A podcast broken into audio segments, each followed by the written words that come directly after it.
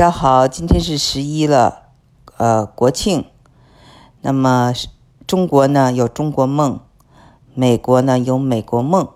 今天呢就给大家讲讲梦，非常喜欢梦这个主题，因为呢，呃，在弗洛伊德里《梦的解析》这本书中，弗洛伊德说，梦是通往潜意识的大道，所以跟梦有关的。有很多很棒的艺术，比如说超现实主义画家，西班牙的这个著名画家叫做萨尔瓦多·达利啊，他画的那个画很多都是以梦境为主题的。还有就是，呃，我们小的时候看过一个叫做希区柯克的一个导演哈，他这个导演呢受这个呃弗洛伊德的影响也很深，拍了很多很有悬念的电影，呃。跟梦也有关，啊，比如说啊，爱德华大夫，大家记得吗？还有古代的庄周梦蝶的故事，非常庄子的一个故事，呃，跟梦有关，也非常的美。还有呢，就是我非常喜欢的一个呃，叫做神秘园的这个乐队，他们呢有一曲。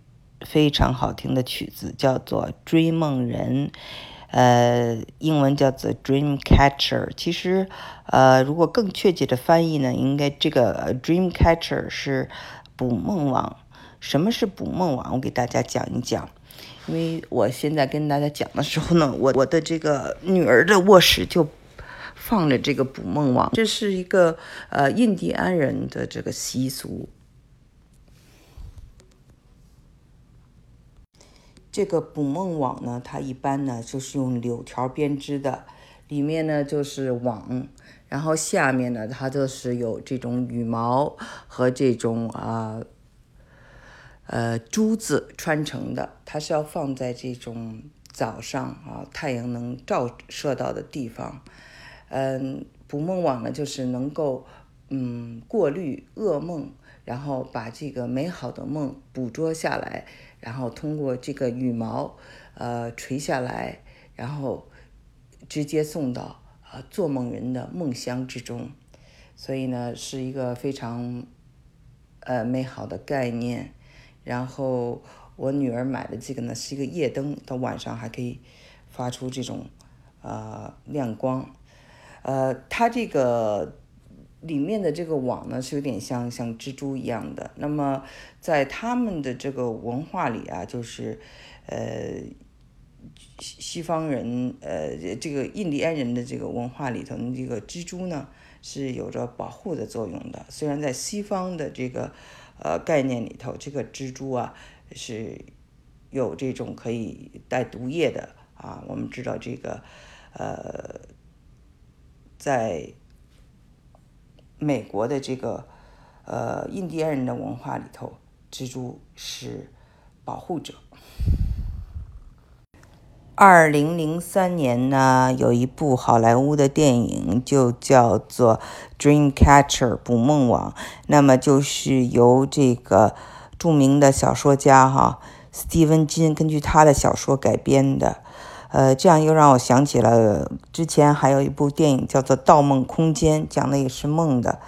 嗯，其实啊，这个梦呢，在这个西方的宗教里啊，基督教传统里呢，是有神灵来造访啊，神灵来托梦跟你讲一些呃话。呃，这个呢，其实在这个。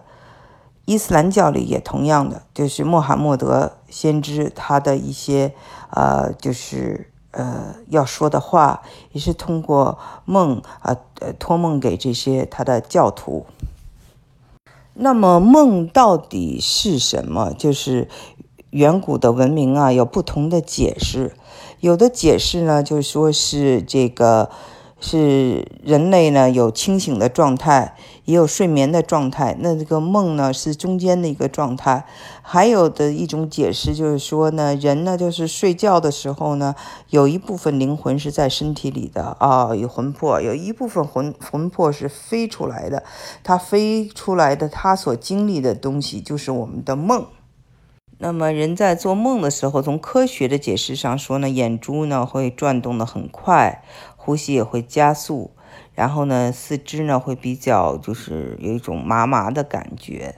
呃，从中呢就发现哈，不仅是人做梦，小动物们也做梦，这是科学的实验。呃，不管是在这古希腊，还是古罗马，还是我们中国哈，都有一种。很多文化了都有一种说法，就说梦呢有一种象征的意义，就说梦呢可以就是给我们很多的启示，或者是有一种预兆。啊，大家知道古代中国有一本书叫做《周公解梦》，那么梦到底是不是有这种象征意义，或者是梦是不是可以用来占卜，或者？梦有没有告诉我们什么？就是预测一些事情，呃，这些呢都跟潜意识有关，呃，都是属于这种呃非科学领域，就伪科学了，pseudoscience。伪科学呢也不完全是一个坏的名词，它只是说它没有一个这种科学的论证方法，但是呢，只能从就是说各种文化习俗、人类学方面来探讨。这个梦，嗯，可惜呢，关于梦的这些有专门的现在科学的梦学，可是关于梦和心理的这个书呢，呃，除了这个弗洛伊德的梦的解析之外呢，呃，这类的书还是比较少的。嗯，我非常喜欢有一首曲子是 New Age 的啊，呃，喜多郎的《梦无止境的世界》。嗯，希望大家有时间可以去找这个音乐听一听。如果你还有什么关于梦的感言，可以在这一这里留言跟我一起分享。好，谢谢大家。